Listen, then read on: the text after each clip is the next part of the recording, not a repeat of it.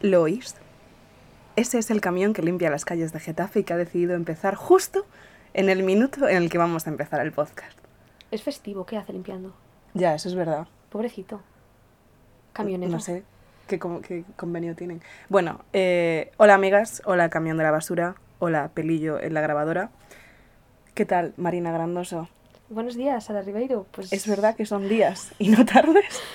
Y eso nos está afectando un poco. Sí, mi terraza es eh, muy luminosa, sobre todo por las mañanas. Dirías que es un invernadero en este momento. Sí, y eso que tenemos la, la ventana absolutamente abierta. Pero, Y pero es bueno, 1 de noviembre. 1 de noviembre, amiga, ¿eh? Me Toma preocupa. Pues no está bien. luce septiembre. Pero bueno, quitando eso, la verdad es que estoy muy bien. Estupendo. Pues eh, después seguimos hablando de cómo estamos, pero antes eh, tenemos una intro muy especial. Así que vamos con ella y hago el disclaimer a posteriori, que es lo que tiene sentido, la verdad. Así que dentro intro. Soy como tú, tú igual a mí. Unas croquetas siempre así. Tú tan coqueta y tú tan brava. Croqueta, soy como tú. Pues ya está, ya está, aquí grabando desde Chueca de fiesta. Efectivamente, somos les croquetes. Y vosotras, nuestras primas hermanas, coquetas y bravas, todos, Claro. todos siempre coquetos y bravos. Eso está muy Coquetes bien. y braves sería el, el remix. Pues ya está. Pues nada, esta es nuestra intro para ustedes. Espero que les haya gustado. Marina y Sara, sois las mejores. Pedro, eh, hashtag FreePedro. Importante. Y ya está. Eh, hasta Pues luego. nada, que si una colabo o lo que sea, un ah, besito. eso, eso, colabo, colabo. Chao. Yo no sé si la intro era solamente la parte en la que cantaban o si todo era la intro. Yo he querido ponerlo todo porque lo tenía todo, ¿no? Tenía eh, sinergias dentro de negocios de un mismo palo, tenía Free Pedro from Prison, que es una cosa que siempre le gusta recordar, tenía gente cantando. No, no, o sea, desde luego no, no tenía pérdida. Tenía gente quizás borracha. Quizás un poco borracha, Quizás es cierto. moderadamente- Quizás estos croquetes eh, habían tomado algo aparte de croquetes. A mí me gusta el momento en el que uno está haciendo un solo, pero el otro luego se une en el coro, ¿no? No te lo esperas, pero de repente son dos. Sí, sí, es cierto. Es Está- como nosotras, no te lo esperas y de repente, boom. Somos dos. Double Trouble. Pues se han presentado muy bien, a pesar de que tal vez estuvieran un poco en modo chueca. Pero por si acaso os comento, esta gente son Les Croquetes, que es un podcast que yo ya había visto por ahí. O sea, yo como que tenemos gente en común y yo ya había visto Les Croquetes tal y había pensado, hostia, ya me jodería sacar a la vez dos podcasts con nombre de croquetas. ¿Pero, ¿son asturianos o son...? Creo que es Les Croquetes en lenguaje inclusivo. Ah. Esa moto es súper inclusiva también. Es una cosa que es- a veces me pasa, ¿eh? Sí. Pero yo, les croquetes para mí, pues es como... ¿No binario o asturiano? Claro. ¿Les vaques? ¿Les vaques qué es? ¿Eres inclusivo o eres de Asturias? Estos creemos que simplemente son inclusivos. Eh, yo creo que sí, la verdad, pero igual son también de Asturias. Igual sería son increíble. El doble de inclusivas asturianas. Pero sí, eh, esta gente, ya te digo, yo ya les había visto ahí de fondo. Y resulta que cuando fui a la Manitrans que comenté en la anterior movida, eh, me presentaron a Juanmo, porque son Juanmo y Percy, son quienes llevan el podcast. Y estuve hablando ¿Percy? con. Sí, Como Percy Jackson. posiblemente. Charles Oh, Leclerc es- es- también es Charles, no sé qué, Percival Leclerc. Eh, Es un nombre muy chulo. Es un nombre muy chulo, la verdad. No sé si es un nombre artístico o el nombre que usa siempre, pero es un nombre muy bonito. Y nada, conocí a Juanmo y, y me estuvo contando, me contó que también que les había hecho mucha gracia, que también había sido un ya me jodería que salgan dos podcasts de croquetas, pero cero animosidad. Hay croquetas para todas. Somos primos hermanos. Hay croquetas más inclusivas que otras. Nosotras, pues, eh, Pues no. pues no. Pues somos co- coquetas y bravas, y ya está. Pero sí, y lo estuve escuchando porque dije, jo, qué gente más guay. Y de hecho le dije a Juanmo, en plan de, pero mandarnos una intro, porque comentó en plan, ah, os quería mandar, que es lo que dice todo el mundo y nunca Sí. manda. Arroba Marta, arroba Nando, arroba... Sí, ay, te voy a mandar. Ay, pues a ver si os mando. Ya. ¿Dónde está que yo lo vea? Estamos en noviembre, ¿eh, chicos? Es verdad, es verdad, Habéis tenido meses y meses. es verdad. Y nada, Juanma me dijo eso y yo le dije, no, no, pues ahora sí que tenéis que hacer intro y la metemos, tal, no sé qué, y además que sea así rollo shout out, eh, plugin, eh, más términos de marketing horribles para hablar de recomendar a más gente. Y claro, dije, los voy a escuchar. Si son buena peña, porque me cayó muy bien Juanmo, pero dije, imagínate que el podcast es fascista. Claro. No lo es. Que es un miedo verdad. con el que tú vives. Es en un miedo general. con el que yo vivo, la verdad. las cosas. Sí, sí, sí, sí, que me guste algo y que sea fascista es algo que me persigue.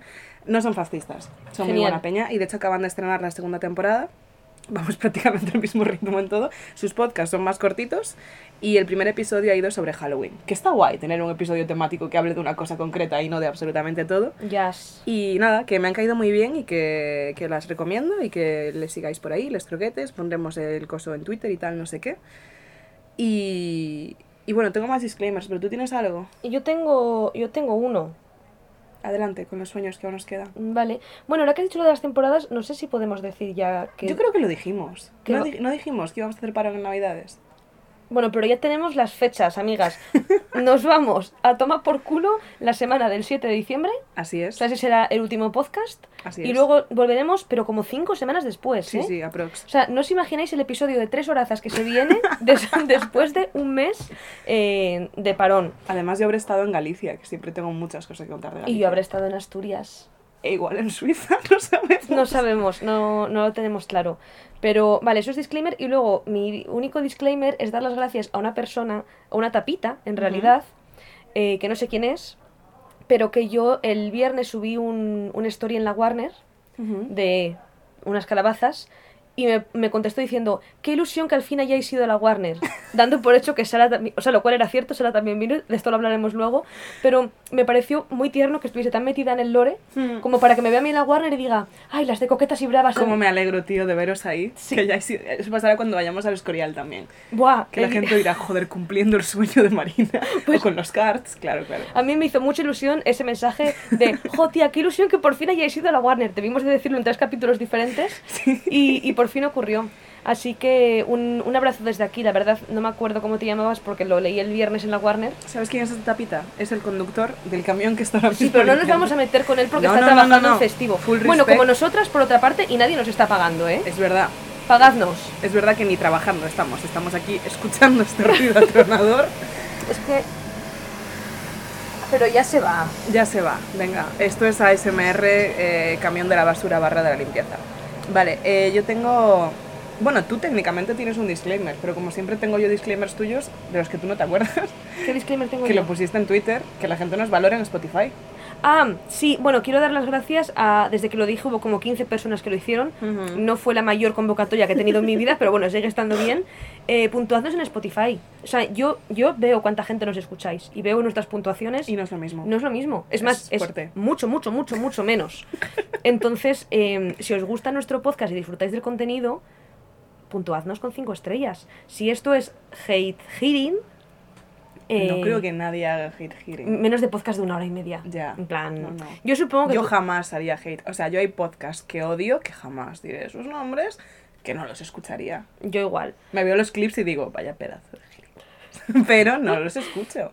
Puntuadnos, porque nos ayuda y, y Spotify, los podcasts que tienen muchas puntuaciones, como que dice, oh, esto es interesante, Claro. enseñaré más. Después tal". hablan con Notion y dicen, patrocinad a estas chicas. Eh, te- intenté mirar Pro. A quién puedo contactar en Notion. Pero no, no tienen como página en español de contacto. Yo, toda la gente que colabora con Notion, Ujú. se me ocurre gente ahora mismo, en plan Beyond Words, tú colaboras con Notion. Y hay movidas. ¿Con quién rollo- estás hablando para colaborar con ellos? ¿Con una No, agencia? mm, Hay una. Joder, otra vez diciendo cosas sin saber el nombre. Hay eh, dos personas españolas, no sé por qué es importante que sean españolas, la verdad. De aquí, de España, ¿eh? De aquí, De la patria. de Madrid. Eh, no, que hacen cursos de Notion. Yo me apunté a un curso de Notion Mm. y de hecho mucha gente nos pide todo el rato tutoriales de Notion, o a mí por lo menos desde que hablo del tema siempre nos lo piden. Eh, lo voy a recomendar en, en el Twitter, ¿vale? Seguidnos todas en Twitter para tener contenido extra en exclusiva. Hoy estamos más marketingianas que nunca. Pero sí, son dos personas que se han especializado en hacer cursos de Notion de cara a empresas que implementan Notion y los trabajadores no tienen ni idea de lo que le están contando, entonces hacen los cursos.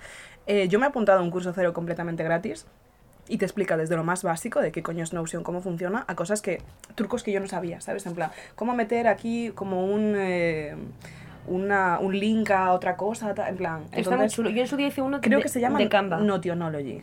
No Lo- lo lo claro. Igual esto es eh, desinformación, ya Siempre es sabéis. desinformación, pero, Pero lo, pondré, lo buscaremos. pondré en Twitter para toda la gente que siempre me pide, porque ¿qué voy a hacer? O sea, ¿os dais cuenta de lo cutre que soy? ¿Os dais cuenta de que si me pidieras un tutorial de Notion, eso sería yo con el móvil en una mano grabando la pantalla del ordenador, hablando de forma inconexa durante cuatro minutos? Cada persona tiene mm, capacidades y discapacidades. Sí, sí.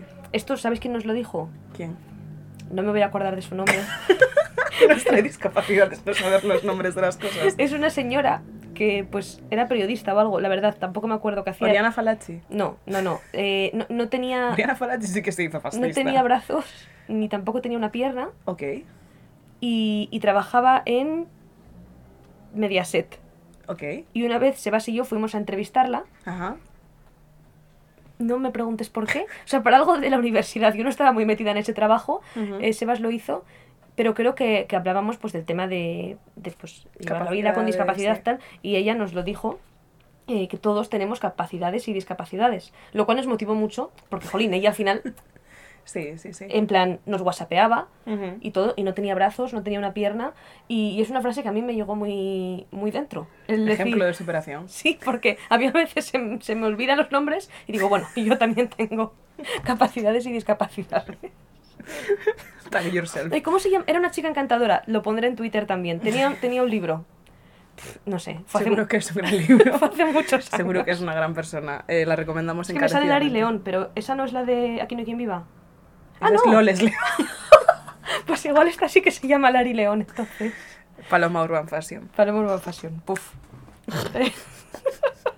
Bueno, tra- tras esto. ¿Sabes qué pasa? Que yo creo que no estamos hechas para hacer podcast de mañana. O sea, yo creo que cuando es por la tarde hemos tenido unas cuantas horas para como reposar la vida. Nos hemos asentado. Sí, hoy no somos coquetas y bravas, hoy seríamos rollo magdalenas y croissants o algo así. Sí, Tú tienes un café, yo tengo un chai latte en un tarro de mantequilla de cacahuete que me he traído desde mi casa porque tú nunca tienes leche vegana. Es que no soy vegana. Es verdad que es cierto, tiene sentido. Pero sí, vale, nos centramos. Eh, Notion- bien, lo de Notion bien, el Lari León un beso. Un beso enorme. Sé que nos escuchas. no voy a exponer quién es, pero en, en el último podcast, Sebas, que es una persona muy ducha en política y a la que le gustan muchísimo estos temas, tal, Sí. y controla muchísimo escucha muchísimo la radio, mencionó en plan de Félix Bolaños, que sé que nos escuchas, que dijimos que era un ministro que en este momento no nos acordábamos de que era un ministro de la presidencia o algo así. ¿Y nos escucha? No, claro que Ah. no nos escucha. La cosa es que me habló un amigo muy cercano, con un conocimiento que debería estar por encima de esta pregunta. Oye, ¿os escucha Félix Bolaños? Que de verdad que es el equivalente a preguntar si nos escucha Irene Montero, ¿sabes? Y yo en plan de, no, bebé. ¿Y quién te dice que no nos escucha Irene Montero?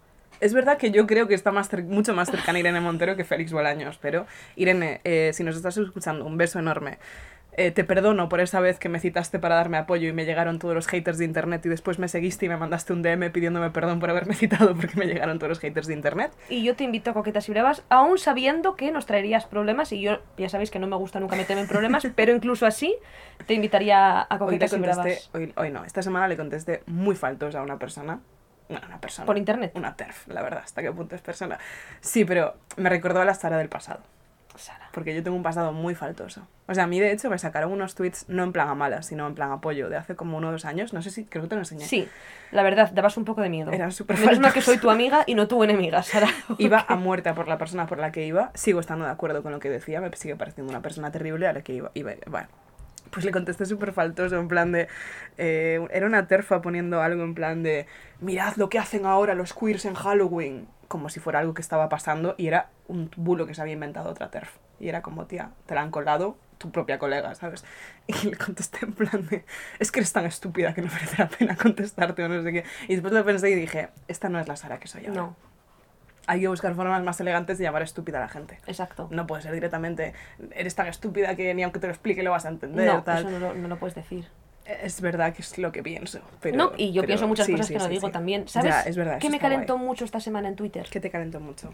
Un artículo que salió que decía que ahora los, los, ¿cómo se llama? Los propietarios de pisos Ah, ¡buah! no quieren alquilar a la gente que teletrabaje. Es muy fuerte. ¿eh? Bueno, pues tú te metías en el artículo, no sé si tú te metiste en el artículo. Sí, del periódico de España y creo que de hecho de Analia Plaza. Vale, y era una persona la que decía eso. Hmm. O sea, era, este propietario dice que él no quiere porque tal, porque ganaría más dinero. Digo, ¿cómo puedes hacer un artículo hablando de los propietarios ya no quieren y meternos un miedo en el cuerpo cuando hay un señor que es imbécil perdido Sí lo es. diciendo que él eh, no se lo quiere...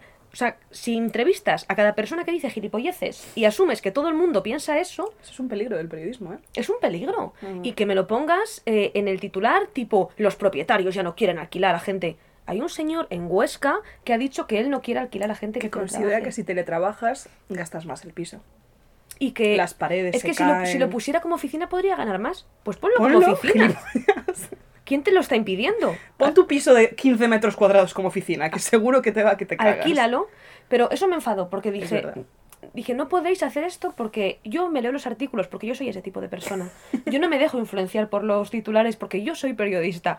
Pero mi abuela o mis tíos, Ya, ya, ya. pues no hacen eso. Se ven el titular y dicen, bueno, igual ellos estarían de acuerdo con esto, no lo tengo claro. Pero desde luego están desinformando. Y solamente nosotras podemos desinformar. Claro. Pero porque vamos de cara y lo decimos. Sí, es verdad, es nuestro trabajo. Las dos graduadas en periodismo, las dos renunciamos al periodismo. Ya está. ¿Quién es Ari León? No lo sé. No sé. No sé. Probablemente la, de, la que se avecina. Quizás, es que no, no- no lo sé. Pero me enfadó mucho y casi pongo algo faltoso en Twitter, pero luego dije, Pero eres la coqueta y no la brava. claro, digo, dijiste, estoy aportando algo. Estoy aportando algo bueno al mundo. ¿Mi comentario va a hacer algo bueno? No, no. Me lo guardaré. Y lo diré en mi podcast en el que sí que puedo decir cosas que, que no aportan nada bueno. Y que nos escucha Félix Bolaño y que haga algo al respecto. Eh, esto me recuerda a un tema que no, no tenía pensado traer, eh, pero que me hace mucha gracia, que es el tema de que Elon Musk haya comprado Twitter. Buah. Increíble, ¿eh? Me leí un artículo tan bueno, creo que era de The Verge, no sé quién lo escribía, pero lo puedo recomendar en Twitter porque es Chef's Kiss. Es un artículo que la primera frase es eh, You fucked up, kid. Y es explicando todos los motivos por los que la compra de Twitter es la peor decisión que Elon Musk ha tomado en su vida. Cómo fue una sobrada de que se calentó y dijo... eh, Es que se calentó, ¿eh? Se calentó mazo, tío. En plan, se calentó. O sea, fue una Elon. movida de estar borracho y decir, invito yo a la próxima y de repente mirarte a la cartera y decir, hostia. O sea, pero hostia". si tiene pasta para comprar Twitter. Tiene ¿no? pasta, pero se le va a ir a la mierda. O sea, Ya. es que es muy gracioso, porque además entra mucho en un tema que me fascina, que es, por un lado, cómo funcionan las redes sociales y por otro lado, cómo las marcas y las grandes empresas sacan pasta de las redes sociales. Entonces, este tema ya pasó con Tumblr. Oye, ¿compró Tumblr? No, Ah. qué risas, qué risas. No, pero Tumblr, A Taylor Swift le pegaba mazo comprar Tumblr. ya, y podría hacerlo perfectamente, seguro. ¿Qué, qué más? ¿Alguien sabe de quién es Tumblr? Eh, Sabemos sí, que no es de Taylor Swift. Tumblr era de, eh, no sé si una empresa o algo tan, ba- bastante irrelevante y la movida de Tumblr es que eh, permitía muchísimas cosas que no se permitían en otras redes sociales, como por ejemplo pornografía. Sí, me acuerdo. Todas conocemos la pornografía de Tumblr, eh, mm, literalmente para mucha gente fue la principal fuente de pornografía y este tema me parece súper interesante porque era un tipo de pornografía muy distinto a la pornografía que se encuentra en las eh, Era muy web. erótico en realidad. Sí. En plan, estaba, Sí. estaba todo pues en modo Tumblr en realidad. Sí, eran Rollo- GIFs en blanco y negro. Mm, casi nunca se veía, por ejemplo, la cara de la gente. Se veía rollo un close-up de las manos, partes del cuerpo, tal. Era muy erótico. Y era muy interesante porque al ser tan así, no caías en las movidas súper chungas de la pornografía actual, que obviamente también tenía movidas turbias. Sí, tipo, yo he o visto sea, movidas chungas en Tumblr Sí, también. sí, sí.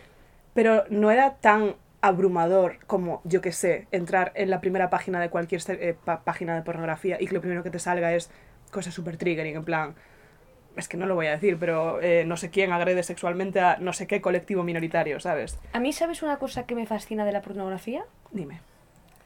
El rollo de los hermanastros y las madrastras está como súper metido y no empatizo. Y yo entiendo, la gente empatiza, porque obviamente si haces tanto sobre esto es porque Claro, esa es la movida, que tiene que haber un montón de gente un montón de gente que fantasea. con su hermanastro. Va. O sea, yo entiendo... Es verdad que no tengo un hermanastro, pero Pero tienes un hermano y yo también. O sea, yo entiendo que. No me voy a poner a intentar entender los motivos detrás de movidas medio incestuosas, pero entiendo que es la movida del tabú, de lo prohibido, del si te pillan, del no podemos. Pero sí es verdad que es. yo horrible. todavía podría entender más el rollo de la madrastra. En plan, pues yo muchas veces he pensado, y esto está fatal, o sea, bueno, no sé si luego lo, lo voy a querer que lo cortes. Lo voy a decir y luego lo pienso. Venga. He pensado mucho en Julio, el hijo de Risto Mejide, Ajá. porque Laura Escanes está buenísima. Y he pensado, Y entendería. se llevan siete años aproximadamente. O 10, pero más Sí, de sí. 10 no. Y he pensado, entendería que fuese en plan, buah, me tiraría a mi madrastra.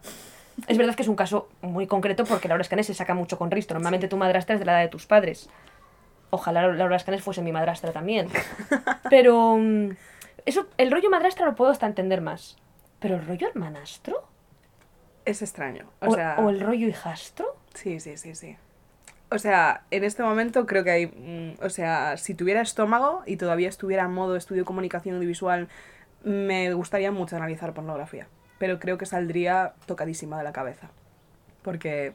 tocadísima. El tema: Tumblr. Ah, Tumblr. En Tumblr había todo tipo de movidas de pornografía y había bastante, bastante como manga larga para todos los contenidos que se subían. Manga Obviamente, eso. Manga larga, la que no debería llevar hoy porque hace un calor que flipas. Manga ancha. Obviamente había moderación, se podían denunciar contenidos, tal no sé qué. Sí, y- no en plan 4chan, que no hay Claro, absolutamente exacto. Pero eh, de repente, claro, era una web muy bollante. Taylor Swift lo petaba, todas estábamos en Tumblr, era como de las grandes, ahí con Twitter, Facebook y poco más. Y la compró Yahoo. nada. Yahoo. Sí, Uf, que ya suena como a desastre. sí. Porque Yahoo no es... Sí, no es la mejor marca que te puede comprar. Entonces la compró Yahoo y la movida es que lo primero que hizo Yahoo es que, claro, quería meterle publicidad para sacar pasta que flipas. Y para meter publicidad tienes que moderarla más y tienes que cargarte la pornografía. Entonces Yahoo se cargó la pornografía, Marsu se muere de calor y se echa hacia atrás para escapar de... Uy, es que además vas de negro y está ardiendo. Que sí, que sí. Gritaré un poco más. Vale. Pero, uf. Tumblr se fue a la mierda. Claro. Porque como llegó Yahoo, se cargó la pornografía y la gente lo entendió como que alguien se había metido en su casa y le había dicho qué podía hacer y que no, porque además la gente de Tumblr, como la gente de cualquier red social, pero en concreto la de Tumblr, es muy suya y consideraba Tumblr su movida y su vida, que esto también tiene que ver con el tipo de demografía que estaba en Tumblr y que es un tema bastante complicado, se picaron mazo y dijeron vamos a hacer todo lo posible por joder esta red social.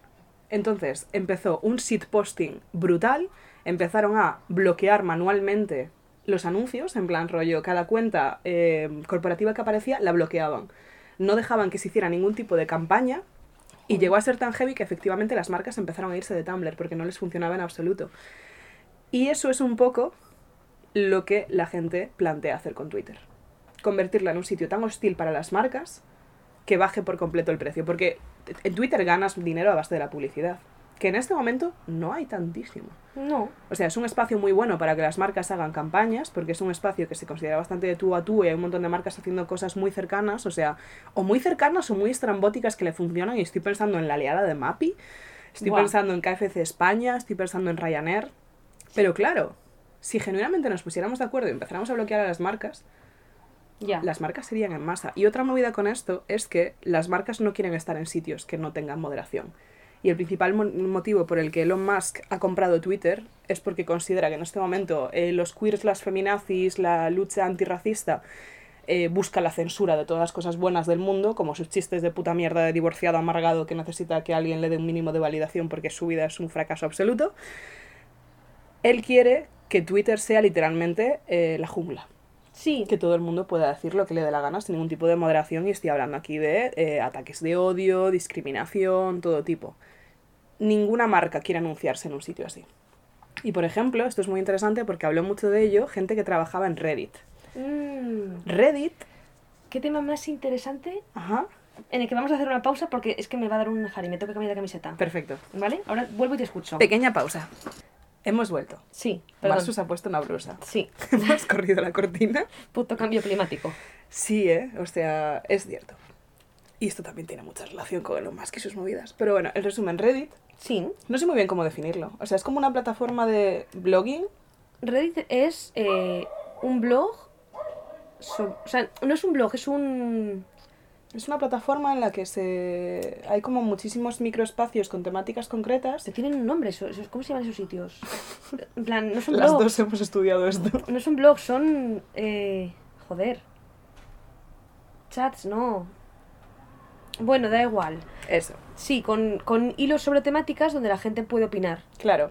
Entonces hay temáticas muy concretas y por ejemplo a mí una que me encanta es Am I the Asshole? Mm. AITH, no AITA, que es un hilo en el que la gente plantea conflictos que ha tenido, en los que se plantea si ha sido él el cabrón. Entonces lo cuenta tal, no sé qué, en plan de... Y además tiene una forma muy específica de contarlo que me encanta porque está generando como un formato de historias que es yo, hombre, 33 años, estaba el otro día hablando con mi, mi pareja, mujer, 32 años, y, y cosas así. Entonces Reddit es un sitio muy, muy, muy, muy, muy basado en el anonimato. Sí. Casi todo el mundo, sus nombres son Anon 134 tal, no sé qué. Pero porque puedes hablar de I the asshole, o puedes hablar de cómo construir una bomba, Sí, sí, sí. o puedes hablar de, en plan, O sea, es un espacio que se construyó muy en esa idea del Internet antiguo, de poder eh, expresar opiniones y expresar conceptos y hablar de temas eh, muy polémicos de una forma que pues no te repercuta en la vida real y relativamente libre, que obviamente mm, eres libre de contarlo y eres libre de recibir un par de hostias después de gente que te dice no estoy de acuerdo. Pero Reddit es ese palo y tiene cosas muy interesantes. A mí Reddit me parece una plataforma muy interesante porque eso, siento que vuelve al Internet viejo. Pero una persona que trabajaba en Reddit explicaba que literalmente en Reddit habían tenido el mismo problema que va a tener Elon Musk en el futuro, que es que se habían planteado como esa plataforma libre de absolutamente todo y era un sitio tan asalvajado en el que la gente era asquerosa, las mujeres no querían entrar porque era un entorno súper hostil y las marcas lo veían como la peor escoria de Internet, que tuvieron que empezar a moderar para Pa- que para volvieran las mujeres, monetizar. para que volvieran las minorías y para monetizarlo. Claro. Y que en Twitter va a pasar algo parecido, que es como, mm, ¿qué estás haciendo? Por ahora, lo más ridículo que he visto ha sido la movida de pagar por tener verificado. Pues mm, Ese coche tampoco está de acuerdo. eso parece más un camión, Ese ¿eh? coche O verificado sea, ha dicho, ni de coña voy a pagar yo 20 euros. Y que además en el momento en el que los verificados se puedan comprar, pierde... Ya, la- todo en plan, mundo. ¿cuál es el punto? Sí. Que me estás demostrando que tienes 20 euros, yo también los Claro. tengo, pero nos prefiero gastar en una hamburguesa. Pero es que, o sea, Elon Musk está siendo tan caótico como lo es habitualmente, pero de forma igual un poco más visible, porque cuando es caótico con temas de cohetes y coches, igual yo no me entero de que está siendo caótico. Pero Ya. cuando es caótico con Twitter, yo veo que está siendo caótico. Y por ejemplo, bueno, no solo despidió a todo el mundo y empezó a obligar a las trabajadoras de Twitter a hacer cosas, rollo, tenéis tres días para hacer esta cosa, que es claramente es una mierda y que no va a funcionar y en tres días os voy a decir que la quitéis o si no os despido. Entonces están todas jodidísimas, ha despedido como a, a todos los jefes que había, a todo el consejo, todo, está Sí. solo él tomando malas decisiones y con el tema de los verificados es súper fuerte porque lo comentó, creo que fue Stephen King, el escritor, puso un tuit Ah, lo vi. poniendo, vaya mierda, ni de coña pago yo 20 euros, me la suda que me quiten el verificado, me voy a otra red social. Y le contestó Elon Musk en abierto poniendo, ¿y 8 euros los pagarías? que es como, ¿cómo puedes estar regateando en abierto con Stephen King? Se puede ser más cutre, colega. O sea, Yo, Elon Musk, he de decir que es una persona que no comparto nada de lo que hace, pero que de algún modo me inspira un poco de ternura, porque no voy a decir que siento que es tonto, porque a ver, tonto no es, pero hace cosas que yo digo, mm, mm, siento que no te estás enterando de cómo va la vaina. Igual la que no se entera soy yo, porque él tiene millones y yo cero. Es verdad que él ya nació eh, con, con una mina, y yo nací con cero minas, y Es eso puede tener que ver. cero minas de esmeralda en Yo, Sudáfrica. personalmente, cero minas. Sí. Pero, pero sí digo, no, no estás captando cosas, Elon Musk. Yo creo que es. o Llamaste sea, a, tu, a tu hija o a tu hijo, no sé qué tiene, de- eh, el nombre ese que no se puede. AE124. Luego se lo cambió. Eso lo estuve leyendo. Y hay una teoría muy interesante que es lo único en lo que justifico a lo que haya hecho Elon Musk, que es una movida hecha para que nadie sepa su nombre, su nombre real y pueda tener una identidad y una infancia. Como no saber que se llama Sofía Musk Ya. y poder decir quién coño es esta persona, que además tiene pinta de que no la van a enseñar en redes, no tengo ni idea. Mi movida con Elon Musk es una cosa que se llama el efecto Dunning-Kruger, que es que, o sea, es como una gráfica y una... re- Ay, quería hablar de otra cosa de gráficas hoy. Bueno, si no me da tiempo hablo en la próxima. Es eso, es una gráfica en plan un eje y es que cuan- cuanto más tonto eres, más confianza tienes en ti mismo porque menos ves lo tonto que eres. Ah, sí. Vale, pues con Musk me pasa algo parecido. Pero ha sido una persona asquerosa en tantos sentidos, tío. O sea, está teniendo un efecto en la ultraderecha en internet de niñatos que lo ven como su ídolo. Y lo ven. Es que es literalmente el señor Barnes intentando quedar bien con los jóvenes porque se ha divorciado 27 veces. Sus hijos no quieren saber nada de él. Tiene una hija trans que ha dicho que renuncia a su nombre, renuncia absolutamente todo. Y él va por ahí con el relato de los queers me han arrebatado a mi hijo, entre comillas, que es como, amiga, date cuenta. No te aguanta ni Cristo. Ni Grimes, tío, que Grimes eh, era la narrativa de su vida. Yo le tengo muchísima grima. Hay una canción que me encanta, que es de una, bueno, no sé exactamente sus pronombres, pero una persona que compone que se llama Penelope Scott y la canción se llama Rat porque se empezó a hacer el meme de que Elon Musk era el diminutivo de Elongated Muskrat, que es como rata larga. y la canción se llama Rat. Y es una canción súper interesante. Es un estilo pop raro TikTok. En plan, a mí me hace mucha gracia, pero entiendo que para otra gente no se vibra. Pero eso, Rat de Penelope Scott, es una canción en la que se pone desde la perspectiva de una tía que admiraba a Musk y que quería ser ingeniera como él y que se pasó toda la carrera admirándole y que de repente, cuando empieza a trabajar con él o a acercarse a sus espacios, se da cuenta de que todo es una farsa. y se da cuenta de que ha dedicado toda su vida a admirar a una persona que en realidad ha engañado a todo el mundo, ha copiado ideas de otra gente y quiere acabar con el planeta. Entonces es una perspectiva súper chula. Y eso, más que la peor persona. Eh, tengo un disclaimer, antes me metí con un tema larguísimo. Venga, pues a Está ver, muy relacionado con esto. dale. Te vas a enfadar porque es del tipo de disclaimers que no te gustan. ¿Vas a llamar fascista alguien? No, Ah, bueno, entonces. voy a pedir perdón por ser pesada. Joder, Sara, tía. Te juro, o sea, ¿Por el episodio de Sebas? sí. No me rayé tantísimo, pero sí me rayé un poco. Si habéis escuchado ese episodio y habéis pensado, madre mía, Sara, no dejas de interrumpir al invitado, no hace falta escucha activa de decir, "Ujú, ah, oh, todo el rato, por Dios, cállate, que sepáis que es mutuo, soy consciente. Eh, no entiendo por qué se me hace tan bola entrevistar a gente en coquetas y bravas, porque yo he entrevistado a gente en la radio, muchísimas entrevistas en la radio, y Peripol era entrevistas. Pero en coquetas y bravas no me callo, tío. Pero porque tampoco es una entrevista. Ya, pero es que no sé, yo me, me escuchaba y decía, por Dios, por Dios, por Dios. Es sentía esta historia, no sé si la contó en el podcast Pedro, pero si no la contó, la contará cuando salga de la cárcel, que era lo- es una historia mm, de su hermana diciendo, ojalá haber nacido muda. Pues yo escuchando el podcast decía, ojalá haber nacido muda. Entonces, eh, nada, que, que estaba muy excited porque quiero mucho a Sebas. Claro, y nos hacía mucha ilusión que estuviera aquí. Sebas es, para mí, de verdad, de los mejores comunicadores de nuestra generación. En plan, es de las personas más... Además, lo fuerte de Sebas es que es exactamente así fuera de cualquier tipo de proyecto. A ver, puedes pensar, no, o sea, yo, por ejemplo, yo fuerzo mucho hablar bien cuando estoy hablando y el resto del tiempo soy un caballo desbocado. Más que ahora. Sebas es exactamente igual. Sí, Sebas es heavy porque además este, este rollo que tiene de, pues sí, de comunicador. A ver, Sebas es un tío que lleva desde los 16 años Es brutal. eh, siendo youtuber, haciendo vídeos, currándoselo mucho. Y entonces ha formado parte de, de su forma de hablar. Y tú, Sebas, apagas la cámara y te está contando cualquier cosa suya personal y te la está contando también así. Como si fuera una presentación. Es súper elocuente. Y no notas en ningún momento que eso, que lo esté forzando, que esté en plan de voy a usar esdrújulas para quedar bien. No, No. simplemente es súper buen comunicador. Es un tío increíble, Sebas, la verdad. Y yo no dejaba de interrumpirle. Bueno, tía, pero para decir otras cosas, yo también os interrumpía a vosotros. Es que. mm, Pues ese es mi disclaimer. Bueno, pues todas las tapitas, perdonamos a Sara, esperamos también el perdón de Sebas por haberle interrumpido en, en Coquetas y Bravas. ¿Nos quieres contar qué tal la Warner? Pues me, me tocas así, como riéndote de mí un poco. quizás. Em, vale, a ver, el viernes Fuimos a la Warner. fuimos a la Warner porque es Halloween. O sea, ayer fue Halloween, hoy es festivo, todos los santos. Mi abuela estaría diciendo que esta es la fiesta realmente y no Halloween, que Halloween no es fiesta de nada. Ayer, ¿saliste algo por Getafe ayer? Eh, No de fiesta, en plan, en general, sal- salir de casa. eh, no. Es que bajé a Getafe Central.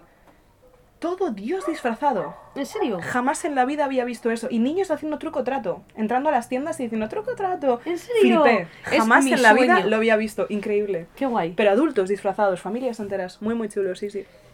Bueno, pues eso, que como estamos en Jabulín, fuimos a la Warner, porque ya sabéis que queríamos ir a la Warner y dijimos, vamos Marina quería ir a la Warner y nos lió a todos. a... Todos queríais ir también, Sí, hombre. sí, pero yo no habría tenido esa iniciativa, la verdad. Ah, pero porque, a ver, yo el tema es que en su día, hace unos años, fui al Halloween, en, ya lo contamos de Atracciones, y fue un poco cutrón, la verdad. Y en la Warner lucía que lo iban a hacer más chulo. Y dijimos, venga, pues vamos a la Warner, y fuimos el viernes, eh, que era de 10 de la noche a 3 de la mañana. Eh, y había, pues, mm, pa- pasajes del terror, en el que había gente que nos asustaba, en concreto a mí, más que al resto.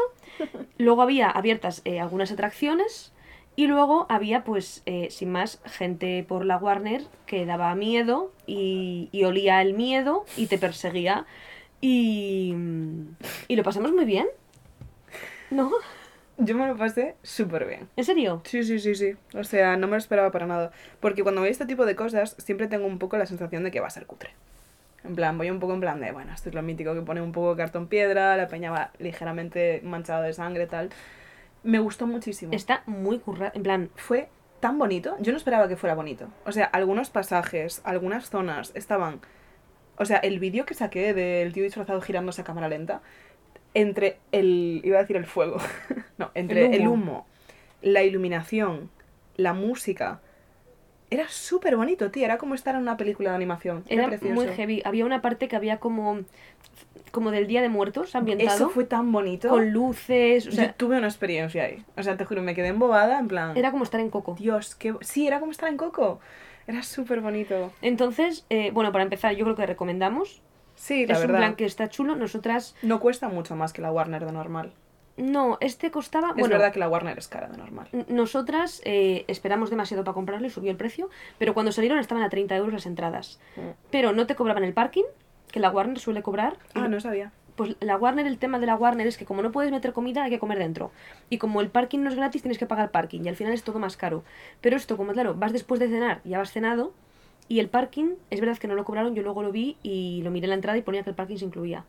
Entonces, pues oye, son 30 euros que, mm, pues si te mola el plan, está bastante chulo y está muy, muy currado.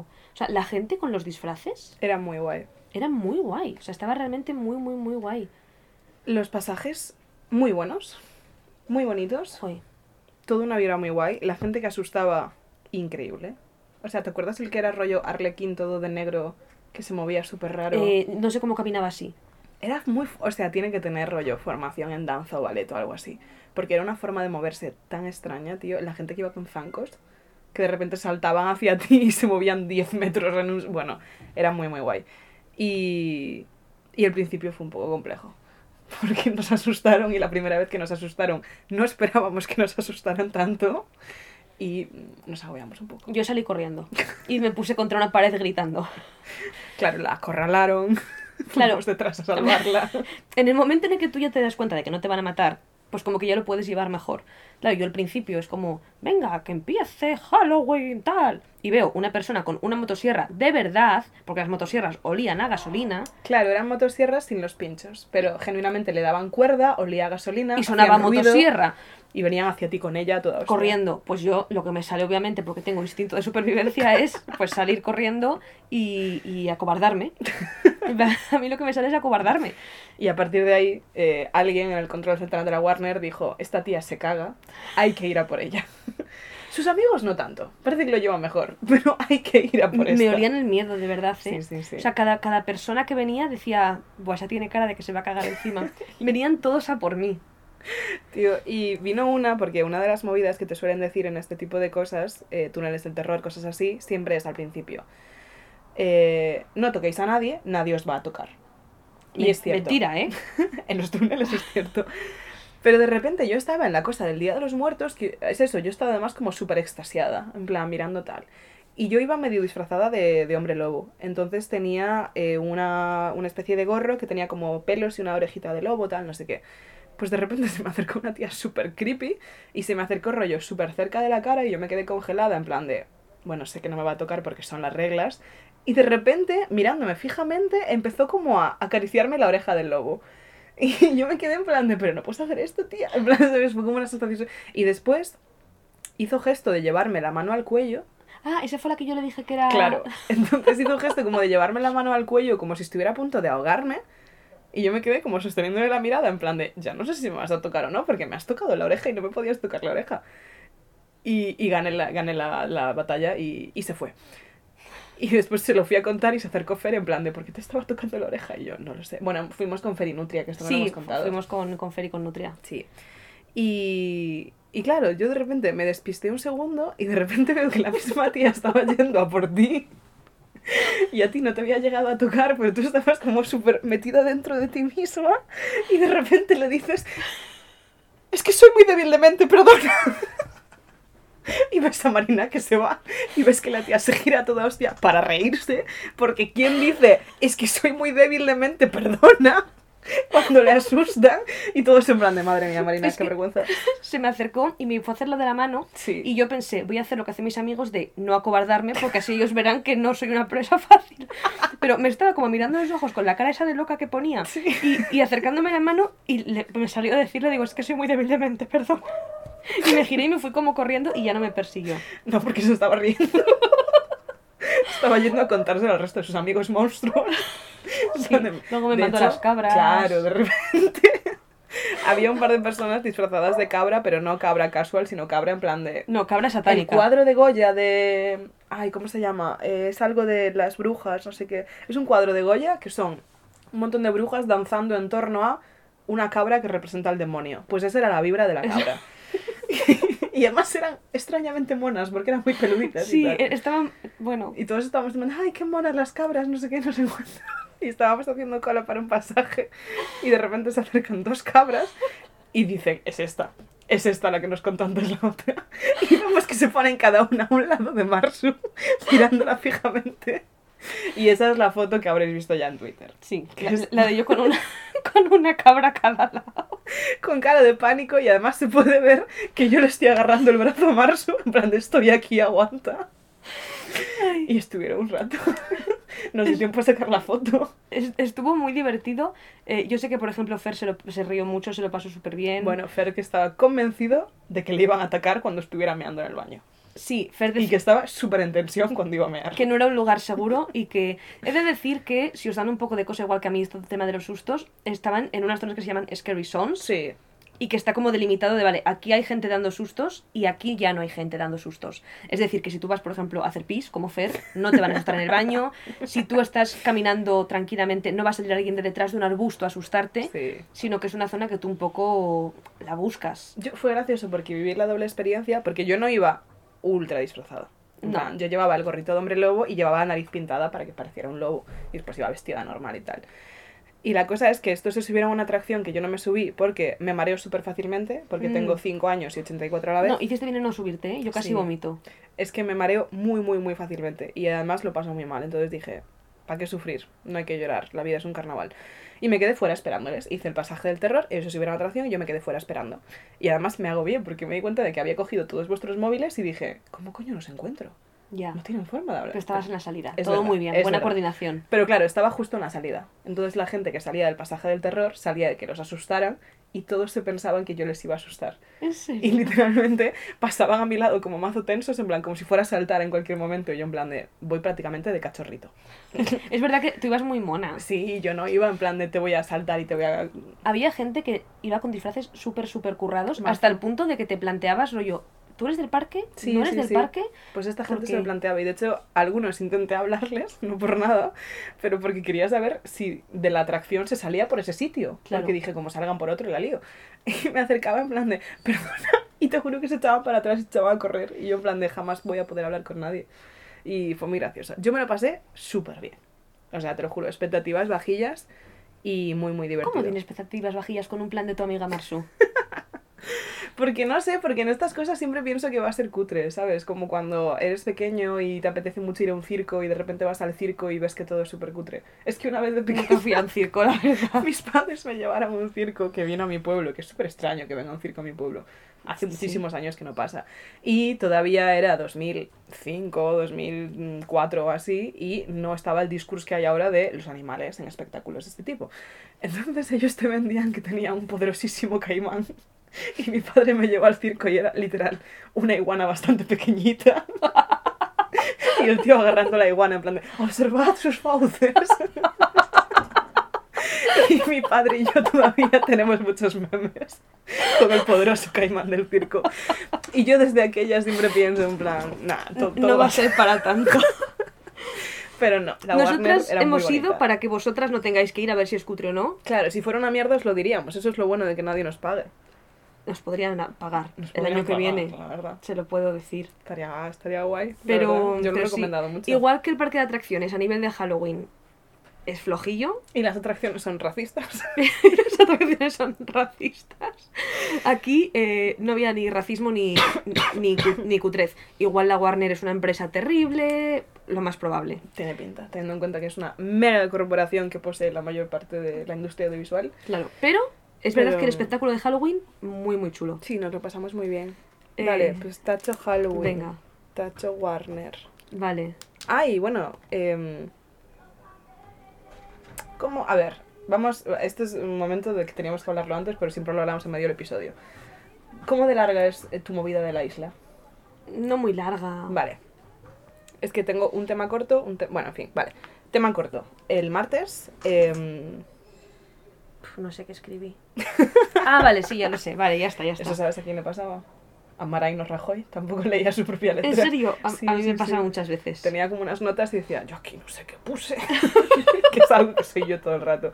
Vale, pues eh, yo fui el martes a un concierto que me hizo mucha ilusión, que es un, un cantante barra grupo que ya he recomendado aquí, porque ya estaba en el festival al que fui en Galicia. ¿Estamos de- en recomendaciones? No. No, no, no, no. Ah, esto es tema. Claro, sí, más Es o que menos. tenemos secciones difusas. Sí, vale. sí, es verdad, es verdad que la tenemos.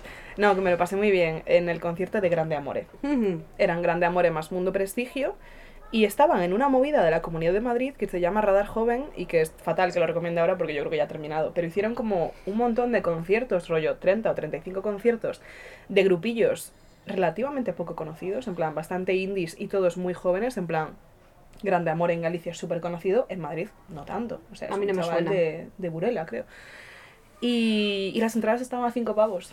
Entonces me fui con Carla, además era el primer concierto de Carla, que hasta ahora ha vivido debajo de una piedra, es decir, en Ourense, entonces no había ido a conciertos, y nos lo pasamos súper bien. Os recomiendo un montón a Grande Amore, es un estilo bastante distinto a otros recomendados en este podcast como Taylor Swift, es un rollo más rock, pero tiene una canción en concreto que se llama Fora, que es fuera en gallego. Ah, claro, todo esto es en gallego, obviamente, pero aún así os puede molar mucho. Y, y esa canción en concreto es una canción hablando de la sensación de que todo el mundo está en la misma onda, todo el mundo es guay y tú estás fuera. Y tú no eres capaz... Sometimes I think that everybody is a sexy baby. But And I'm a now a monster the hill. Sí, pues eso dijo Grande Amore literal. Eso dijo Grande Amore No están tan lejos de Taylor Swift. No están tan lejos. ¿Cómo? La Fórmula 1 tampoco está tan lejos. Pero sí, recomiendo muchísimo a Grande Amore. Me gustó un montón el concierto. Y además es de esa gente que es un poco frustrante. Porque suena muchísimo mejor en directo. Mm. Y recomiendo... Es como cuando te gusta un tío que tiene fotos feas. Que dices, te prometo que es más guapo en persona. Sí. Pues Grande Amore es más guapo en persona y es muchísimo mejor en directo. Entonces, cualquier canción que escuchéis, os aseguro que en directo es una experiencia religiosa. O sea, para mí, o sea, es de los artistas que más me transmiten en directo. Y siento un poco lo que tenía que sentir la gente cuando veía a Elvis y se le iba la olla. Y tenía de repente una experiencia extrasensorial, pues para mí Grande Amore es eso. Y os lo recomiendo un montón. Gracias, Grande Amore, por patrocinar este episodio de Coquetas y Bravas. Es un chaval genuinamente encantador, la verdad. O No, sea, te creo, te creo, te yo creo. Trabajé con él para una cosa del Carballo Interplay. Un besito, ¿cómo se llama?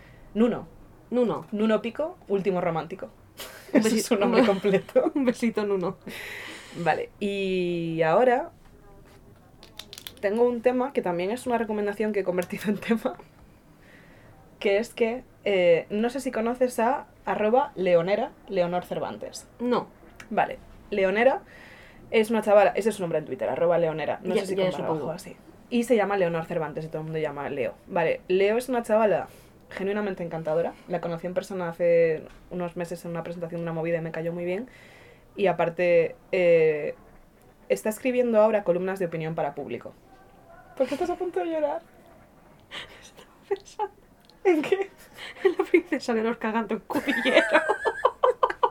Vale, breve pausa de recomendar artículos preciosos Perdón. para hablar de... Ah, es la tía de lo de las amigas que... Sí. Perdón, perdón. Es que dijiste Leonor y se me fue no, la no, cabeza. no, no, pero pensé, hay que hablar de cómo a veces tu trabajo como futura reina de España es parar en un restaurante porque te cagas encima Te cagas encima, ¿eh? y sacarte una foto con todos los del restaurante que saben que has parado porque te cagabas encima. Ay, es- Espero que lo sepáis todos que Leonor ha tenido eh, gastroenteritis Sí. en los premios Princesa de Asturias. Sí, algo comido que... Bueno, y, y Sofía también, ¿eh? Debió de ser... Han cogido un virus Leticia Y- decía que era un virus de 24 horas. y, y nada, se estaban cagando encima, pero es que a quién no le ha pasado. O sea, es que todas nos ha pasado alguna vez. A mí la parte de sacarte una foto con todo el bar, no. No, pero tampoco... Parar a cagar, sí. Claro. Sí, sí, desde luego. Claro, claro, claro. Joder, icónica. Perdón. No somos tan distintas. No, si en realidad, si en realidad no, si en realidad no. Eh, mi niña, Leonor, un besito también si nos escuchas. Espero que ya no tenga. Yo tenía muchas gastroenteritis de pequeña. De hecho, esto te lo dije, que de pequeña tenía tantísimas gastroenteritis que, sabes que cuando, cuando eres pequeña tienes como citas recurrentes en el pediatra, rollo, Sí. cada año, cada tal. Nunca me daban la siguiente porque sabían que iba a volver antes. Por gastroenteritis. Sí, siempre tenía gastroenteritis. Muchísimo. Bueno, la otra, La, la, la... Leonor Cervantes, ¿Vale? está escribiendo columnas de opinión para público y ha escrito columnas súper chulas. De hecho, no sé si las has leído, pero eh, creo que te gustaría mucho porque me estoy dando cuenta de que eh, una de las primeras que hizo, es que son todas muy tu palo, tío, porque una de las primeras que hizo era, por ejemplo, de eh, hacer toples en la playa. y de la movida de el estigma, de las tetas caídas, de estar cómoda con tu propio cuerpo, de no sé qué, no sé cuánto. Después hizo otra sobre el acné, hablando de la movida de tener más de 20 años y seguir teniendo acné, que parece que es una movida de ser adolescente y cómo te afecta y tal, no sé qué. Después, creo que estas son las cuatro que ha escrito. Bueno, seguro que ha escrito más y me he perdido algunas. Pero otra que escribió súper interesante, que creo que es la última, la penúltima, era hablando de cómo nos cuesta concebir que nuestra madre es una persona aparte de ser nuestra madre. Y cómo las madres son personas. Y cómo en plan eh, las tenemos o idealizadas o demonizadas, pero nos cuesta muchísimo empatizar con ellas. Por todas No. estas ideas patriarcales, de los cuidados. Eso es súper interesante y es una cosa... Bueno, yo en general, a nivel de temática, como persona que tiene acné y las tetas caídas de una madre y amigas que ya no son sus amigas, estoy súper en el mood de esta chica. Es que está haciendo artículos muy chulos de temas muy cotidianos y muy vulnerables y muy honestos y aparte escribe como Los Ángeles. Entonces, es una persona que me hace muy feliz cada vez que escribe. O sea, veo que publica y digo, ¡Ah! ¡qué guay Leo! Y siempre son temas muy buenos. Y el último tema que hizo se llama Las amigas que ya no somos y es un tema hablando del duelo cuando dejamos de ser amigas de nuestras amigas, bien por algo súper chungo e intenso de que ha habido un conflicto heavy y mal rollo y de todo, o bien porque sencillamente los caminos se han separado, o cuando a veces ni tú misma entiendes por qué una persona se aleja de ti, o te alejas de alguien sin saber por qué. Y me parece un tema súper bonito, tío. O sea, y es un- una movida que llevo muchísimo tiempo pensando, porque además también lo he hablado contigo, que yo vivo muy intensamente las amistades. Probablemente porque nunca he tenido pareja. Pero yo casi les doy y les pido a mis amistades el mismo nivel de intensidad que les pido a las parejas o que otra gente les pide a las parejas porque no hago como separación, ¿sabes? Rollo jerarquía, que mucha gente sí que lo hace. En plan, de primero mi pareja, después mi familia, mis amigas. Para mí mis amigas son... Para mí mis amigas lo son todo. Dilo. Sí lo son. Entonces, claro, para mí el duelo de perder una amiga Ya. es una movida que se me hace bola durante años. Y es una movida que me reconcome durante siglos. Y es como que, lo decía Leonor en el artículo, que no lo verás en los grandes medios. La gente no habla de esto. No, pero es verdad. O sea, se habla mucho de- del duelo, de perder a una persona que fallece, se habla mucho del duelo de una ruptura, pero casi no se habla de lo mal que lo pasas cuando pierdes a una amiga. Y de cómo te quedas durante meses reconcomiéndote o pensando qué ha pasado, o pensando... eh, ella lo decía, que lo sentía en tonterías como estar en una tienda y ver algo que le quiere comprar una amiga y decirse, no, es que ya no somos amigas, Ya. ya no le puedo dar o ya esto". no tenemos este nivel de relación. Yo es verdad que leí el artículo, me gustó mucho. Y sí que. eh, yo, o sea, yo tengo amigas que ya no son mis amigas. Mm. Es verdad que tengo muy pocas amigas con las que haya sido por nada conflictivo. O sea, simplemente, pues eso, ¿no? De, oye, éramos amigas con 18 y ahora pues tengo 27 y simplemente tú fuiste por un palo, yo fui por el otro. Y es triste, pero sí que es verdad que a mí siempre me suele quedar una mm, sensación reconfortante. Yo también tengo mucho este planteamiento de todo pasa por algo. Hay gente que tuvo que estar en una época, esta frase de eh, some friends are for a reason, and others for a season. sí. Pues yo es una cosa que tengo asumida y sé que hay gente que está en mi vida para siempre. Pues yo, gente cercana, por ejemplo, pienso en Sebas. Digo, Sebas es una persona que ahora está viviendo en el extranjero tal y es mi amiga y vamos a ser amigas si Dios quiere toda la vida. Y tengo otras personas que incluso en el momento en el que ahora mismo soy amiga suya, yo soy consciente de que si en dos años Puede eh, cambiar. yo me voy a Asturias, probablemente ya no fuésemos tan amigas. Mm. Y, y es como triste, pero a la vez es como no puedo esperar de todo el mundo que está cerca de mí una relación, igual que no puedes pues esperar de cada rollo que tengas que te vayas a casar. En plan, hay gente que está como por un tiempo, sigue siendo triste. Pero mm, yo es verdad que tengo otra perspectiva, porque como yo tengo pareja, em, pues es como una constante más en mi vida. Bueno, mis amigas son en plan, esto ya no hemos hablado muchas veces, yo llevo con las mismas amigas muchos años y yo no soy una persona que cambie mucho de amigas por mi bien, porque no se me da bien hacer amigas nuevas, entonces si se me van estas, eh, me quedo me quedo sola.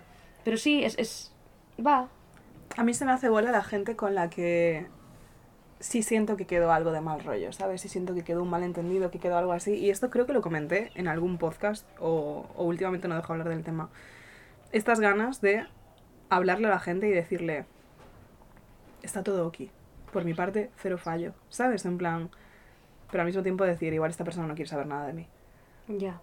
Es que me gustó muchísimo la frase de, de, por supuesto, Taylor, que la voy a destrozar porque no me acuerdo exactamente cómo era, pero era como en plan de...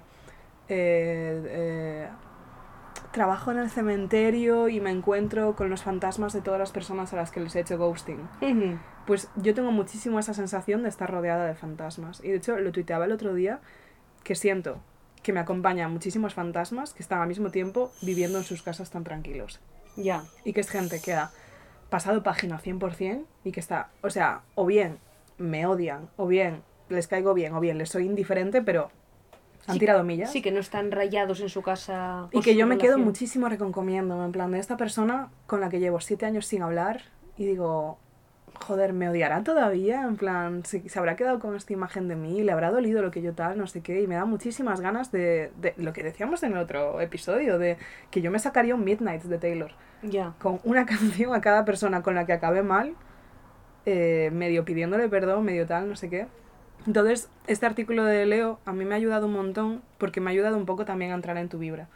En plan, en tu vibra de decir, las cosas pasan y, y yo siempre, casi siempre tengo la sensación de que he tenido la culpa yo. En plan, aunque sea cosas que en su momento me enfade y diga, esta persona es horrible, no quiero saber nada más de ella, con el tiempo acabo como culpándome muchísimo por todo lo que pasó. Yo creo que en casi todas, casi todas las dinámicas, no todas, pero casi todas, muchas veces nadie tiene la culpa. Ya. En plan, hay veces que alguien es un auténtico gilipollas y la culpa es suya, Mm. pero que muchas veces simplemente la gente se separa y pasan cosas y en la cabeza de uno el malo es el otro y en la cabeza de otro el malo es en uno y en realidad nadie tuvo la culpa, sino que simplemente pues era una cosa que ya no... Ya.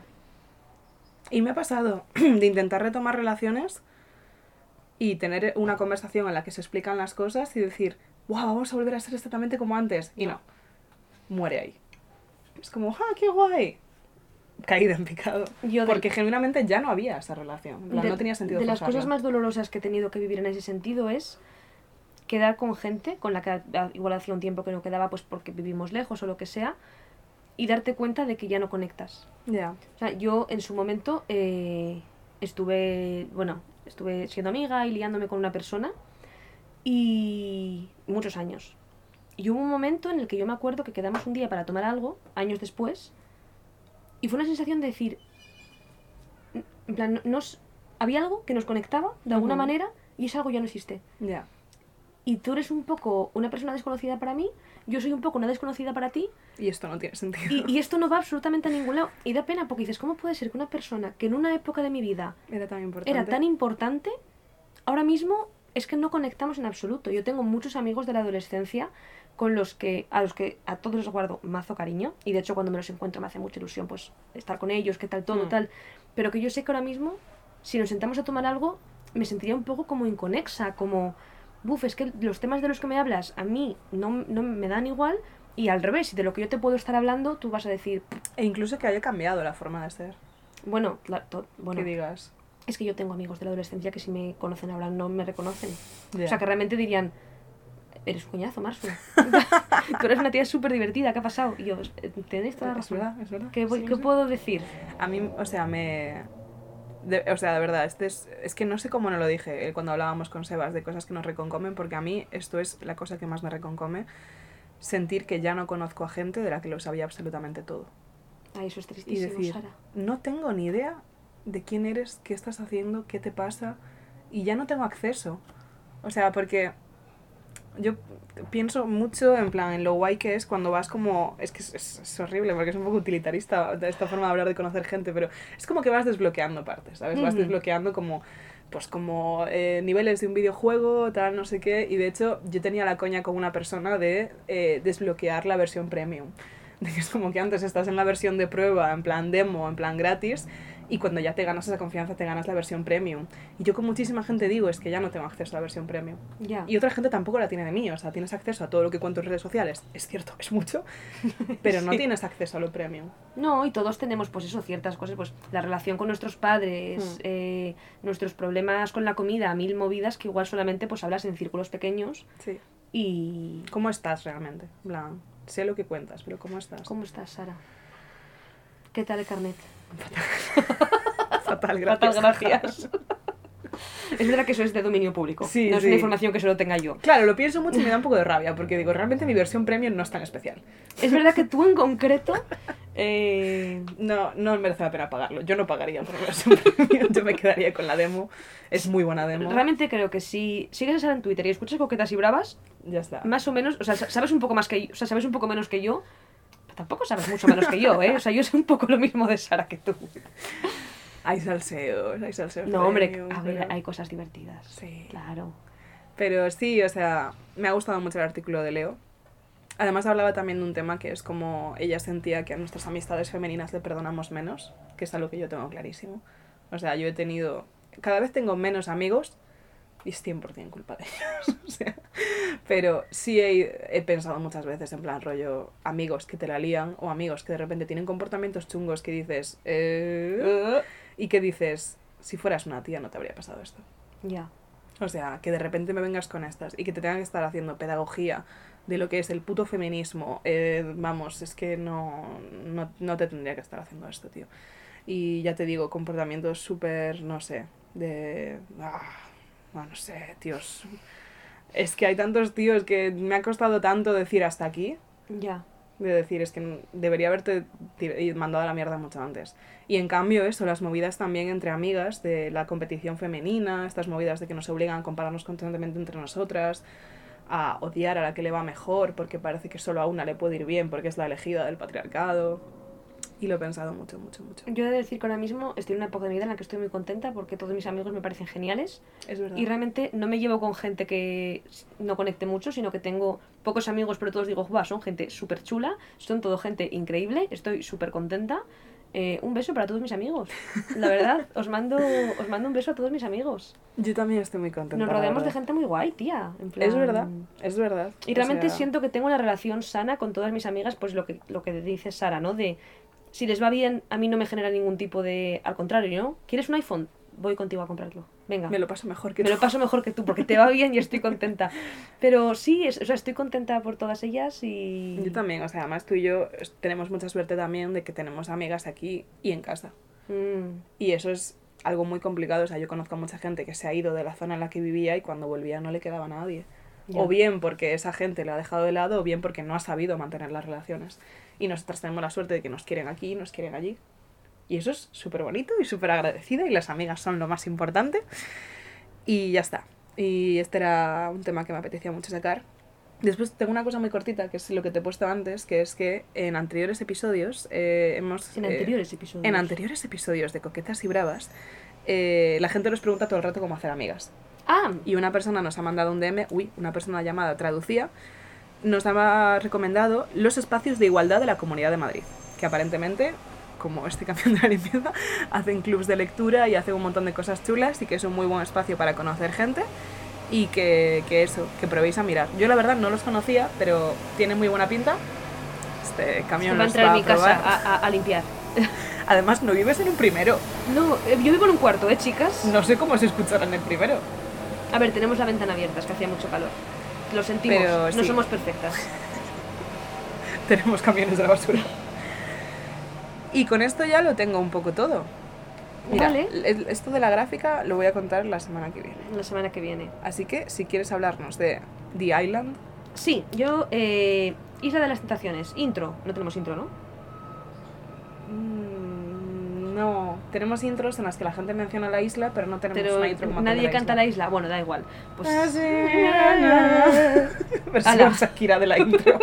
una vez introducida, eh, yo, el episodio pasado, os dije que la isla se está empezando a poner interesante, which is true. Eh, a ver, amiga, es mi momento. Y mm, básicamente se puso interesante, ahora ya no es spoiler, lo puedo decir, porque, bueno, está siendo un poco rollo porque solamente una pareja se ha puesto los cuernos, ¿vale? De las cinco parejas. ¿En serio? Esto es cierto. Pero bueno, mazo. en el último episodio ya hubo otra chica, perdón, que sí que se lió Hostia, con... pero- Bueno, nadie ha follado, nadie ha follado, Qué fuerte. y solamente una pareja se había puesto los cuernos mutuamente.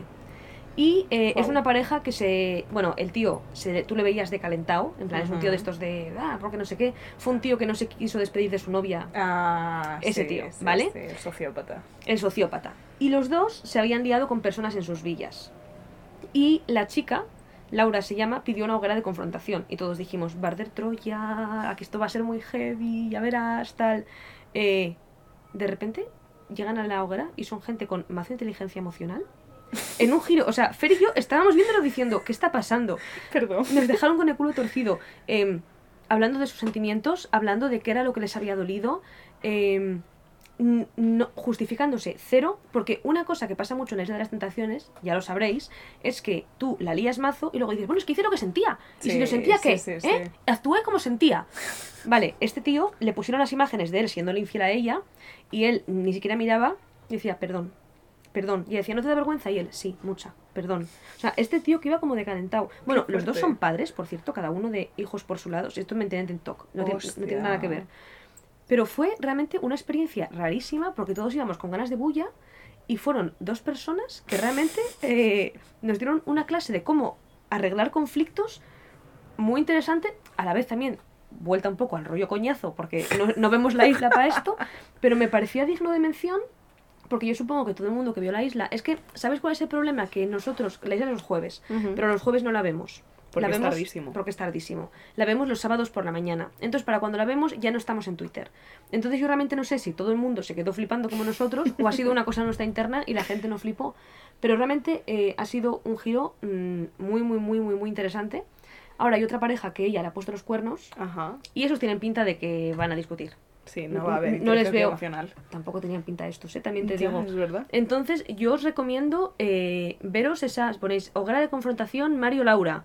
Y son unos 10-12 minutos de gente gestionando sus movidas de una manera realmente increíble. En plan, ¿Y siguieron en la isla? sí, Ajá. y decidieron seguir, pero porque esto, claro, había otra pareja que gestionaba muy bien los conflictos, que era la pareja del de Vikingos, la puta mejor Sí. serie, y Lola, que era su novia. Pero Lola era una persona que hacía todo bien y cuando volvía a la isla se liaba con tres. Y eso era muy bueno. O sea, nos daba un show increíble porque tú la veías llorar muchísimo, lo siento, tal, te amo, estoy enamorada de ti. Eh, se, gi- se giraba, Cortea. se giraba la cámara y se estaba eh, pues lamiendo el cuello lo primero que pasaba. Entonces los, dos- los dos dijeron, Qué guapa Lola. sí, Me gusta mucho su cara. Bueno, en plan, o sea, me parece mona, pero no... No sé, me- tiene unos ojos muy bonitos. Me gusta su cara. Es que está como zumbada y a mí eso me, me echa para atrás. No es tu tipo. No, las zumbadas no son mi tipo. Entonces ellos lo que dijeron, quizás pensando en Lola, fue, bueno, esto está bonito, pero creemos que lo suyo es, en vez de irnos, pues seguir dentro para demostrarnos que lo podemos hacer bien, que podemos no hacernos daño. Sí, es guapa. en Es que fui a buscarla a Google. en plan, Sí, sí, es la que yo decía. Es guapa, Me es gusta guapa. su cara. Y nada, y siguen en la isla. Yo realmente espero que, que, pues no cagándola. Bueno, yo tengo la teoría de que lo va a volver a cagar porque él es el que en los avances se le veía dando la patada a la tablet. Y eso, aún- Patada a la tablet. y eso aún no lo hemos visto. ¿Qué opina Sandra Berneda de eso? Qué fuerte. Bueno, ¿qué opino yo de que sigan teniendo una tablet enana para ver las imágenes? En plan, Ponles una pantalla, macho. ponles una pantalla. Si puedes llevar una tablet, puedes llevar una pantalla. Pero mm, Pero es un poco parte de la identidad. En plan... ¿está todos así? En plan, bueno, yo no vería nada. Había- es que había una que era miope que siempre le decía, ¿pero quién es? Y era como, tío, apunta unas lentillas. Sería yo literal eh, con, con la tablet esa. Y, y nada, es el único comentario que quería hacer, que realmente fue un giro que nadie se esperaba, pero que, que fue bonito. Espero que les vaya bien. O sea, no creo, porque se han puesto los cuernos mazo veces y en plan, no es la mejor relación, pero realmente nos dieron una lección a todos los isleños. A los isliers. Me ha gustado como final. Es que soy buena comunicadora yo también. Como sí lo Sebas. eres, sí lo eres. Vale, em, llevo No, todo el- ¿llevamos? una a 10. No voy a hacer sección de Fórmula 1. Lo he decidido. Te plantas. Me planto. Coges el dinero. Coge el dinero y me voy. Eh, han pasado muchas cosas, chicos. Muchísimas cosas. Estoy cansada. Eh, Alonso y Hamilton están siendo tontos. Eh, pff, Ricciardo hizo una carrera excelente, pero ¿para qué? En plan, Sainz fatal todo, Ferrari ¿Por qué fatal siguen todo. corriendo si ya ganó Verstappen? Ya lo sé, por, por lo de los coches. Bueno, está habiendo muchísima bronca con Verstappen, un mal rollo que flipas con Verstappen. Verstappen boicotea un montón de medios que insinúan que no merecía ganar, un mal rollo tremendo, chicas. Alonso casi muere, no murió, le penalizaron por casi morir, después eh, se le petó el motor en la curva 4, pff, yo qué sé, tantas cosas. O sea, Incluso te da pena Alonso. ¿Dirías que has llegado a sentir lástima? eh, diría que sí, Sí, sí, o sea, ha tenido severas liadas últimamente que me ha dado mucha pena. Y en concreto en esta carrera, que ya te digo, le petó el motor pues a mitad de carrera, eh, me dio mucha pena porque salió muy jodido el coche. En plan, eh, hay un vídeo de él como metiendo patadas al aire y después como en cuclillas. Salió jodidillo, ¿eh? O sea, sí, sí. Pero eso, chicas, que yo qué sé, si en el fondo es que no, no os interesa tanto esta movida. O sea, os hace gracia que me haga gracia porque no tiene sentido y parece que os estoy vacilando, pero genuinamente me hace gracia. Pero yo qué sé. O sea, entonces, eh, no sé si habrá secciones en los próximos episodios. Quedarían ¿Cuántas carreras quedan? dos. Porque queda Brasil, que no sé si es esta semana o la siguiente, y Abu Dhabi, que es en noviembre. El ah, 19 de noviembre. No sé. em, no sé, chicas. Tampoco, tampoco os interesa realmente. Mandad o vuestro apoyo. Yo fui la que le dije que nos interesaba, la culpa es mía. Mandad vuestro cierto apoyo que- a Sara. Es cierto, pero sí, eh, no pasa nada. Eh, la buena noticia, bueno, no sé, es que eh, para una asignatura del máster tengo que hacer eh, un proyecto de podcast y canal de. No lo cuentes todo así como deprimida, Sara, hombre. Es que todavía no sé si lo voy a hacer, o sea, me lo ¿Por estoy qué? pensando. Pero Porque, si sí lo vas a hacer. Porque, o sea, lo voy a hacer para la carrera. o Pero sea, no para la el vida máster. real. Es que no lo sé. tío, Pero que hablamos el otro día con Sebas de hacer cosas que quieres hacer. Sebas me dijo literalmente, Sara, deja de hacer cosas, prioriza. Prioriza las que sí te apetece hacer. Es que, ¿sabes? Es, es que no os hacéis una idea de la cantidad de cosas que estoy haciendo ahora mismo, chicos. Y no lo digo en plan de, ay, qué dura es la vida. Como la gente que es gilipollas y que te dice, he estado tan ocupada que hoy no he comido. Pues come gilipollas. O sea, a mí qué me cuentas, ¿por qué estás orgullosa de esto? Esto es súper raro. Vale, pues en este momento tengo un montón de cosas que hacer Sí. y a algunas no puedo renunciar porque me dan dinero y a otras no puedo renunciar porque es lo único que me hace feliz. Entonces no puedo renunciar a nada, pero estoy todo el rato cansada y, y solo me hace feliz la Fórmula 1, pero ahora mismo todo el mundo está enfadado y yo estoy triste. Entonces, eh, yo qué sé, chicas, igual dentro de dos meses hay parada en boxers, igual eh, no, igual hay otro podcast dentro de dos meses, igual no, quién sabe, muchas cosas en el aire. ¿Ves? Yo es algo que como tengo la versión premium, lo sé. Es verdad, esa es la versión premium. Ajá. Se ¿Cómo vienen cositas versión? y yo sé cuáles. Se vienen, se vienen muchas cositas y soy capaz de sobrevivir a ellas. Entonces, eh, ya veremos si hay... O sea, igual hago una sección final co- con Abu Dhabi. En plan, rollo de cómo Final acabó- de temporada. Sí, rollo contar cómo fue la última carrera de Vettel. Yo te diría, Te ya sabes que yo no soy fan de la Fórmula 1, pero que ya que nos ibas dando el coñazo seis meses contándonos lo que pasa, Ya, que por lo menos acaba. contarnos, o aunque sea a mí. Por, so- so- Me estás pidiendo que te lo cuente a ti. me, me estoy pidiendo que me digas qué pasa con Alonso. Ah, sí, sí, sí, eso puedo hacerlo. Y Puedo con, y- hacerlo. y con, y con Carlos Sainz, que a mí Carlos Sainz en realidad me cae bien porque es español. A mí me cae extremadamente bien, a pesar de ser español, que es algo que intento disociar todo el rato. Ah, bueno, ya. Como bien sabes, yo intento fingir que es italiano. Y como Ya. casi nunca habla español, eh, me, me Claro. zafa. Claro. Pero es un ricachón de España. De Pozuelo. De Pozuelo. Con casa en Mallorca. No así Fernando Alonso, que es el príncipe del pueblo. Eh, sí lo Bueno, es. ahora tendrá mazo pasta, supongo, claro, No, pero- no sé cuánto iba a cobrar en Alfa Romeo, pero una burrada, eh, rollo 20 millones así. Pero no, no vivió en Alfa. Romeo no, joder, Aston Martin, perdón. Qué fallo, tío. Pare- parece que llevo dos meses metido en. Bueno, esto, que no. Ya veremos qué pasa con la sección de Fórmula 1 y con mi vida en general. Eh, ¿Tienes recomendación? Eh, sí, ¿Vas a recomendar algo que todavía no has probado? dos cosas. Una es las fundas de almohada. las fundas de almohada eh, de seda. A ver, las almohadas, eh, os voy a dar un dato, ¿vale? Le Una, voy a dar un dato, señor Egea. una almohada, al cuarto día de usarla, tiene más bacterias que tu inodoro. Hostia. Esto es cierto. Pues más yo uso bacterias. almohadas muchos cuatro días seguidos. Bueno, ¿eh? y yo flipas lo que paso sin cambiar una almohada. Y eso es malísimo para tu piel, sobre todo si sois eh, personas que como yo tenéis eh, tendencia al acné. Eh, viene súper mal porque al final si tienes una heridita abierta, un poro abierto y te estás restregando la cara en bacterias, os podéis imaginar. También es malo para el pelo y también es malo para... en plan, si duermes de lado, yo antes le contaba a Sara que esto no me pasa porque yo duermo como una momia, boca arriba, y mi novio también. Entonces nosotros no tenemos ese problema. Ramses. Pero la gente normal que dormís de lado con la cara ahí toda apoyada, os salen arrugas. Y eh, yo ahora tengo una almohada que es de seda con iones de plata, toma ya, que eh, repele las bacterias. Y por lo visto es muy muy buena.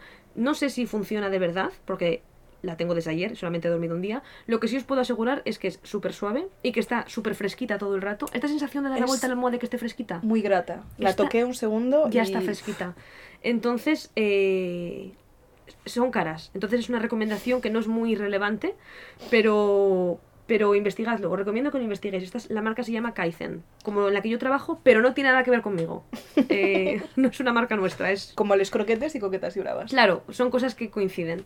Casualidades. Entonces mi primera recomendación es, son las fundas de almohada de Rica. O, en su defecto, cambiar más a menudo la funda Bueno, de almohada. ah, sí, habría que cambiarla. Las sábanas habría que cambiarlas como todas las semanas y la funda de almohada dicen como cada tres días. Yo sé que es una locura, nadie lo hace. Pero realmente si tenéis el acné bastante mal, eh, yo os lo recomiendo porque ayuda un montón. Bueno, yo ahora tengo el acné bastante bien, pero buf, yo hace un año y medio me teníais que haber visto, ¿eh, chicas? Bueno, muchas me visteis. Tengo un último disclaimer para ti. No, ese disclaimer no lo quiero decir porque... Vale, es un disclaimer premium, os sí, quedáis sin él. Estoy muy orgullosa con ese tema y no quiero ser una arrastrada. Vale, perfecto. Pues ve con tu segunda recomendación. Vamos, el temita, no.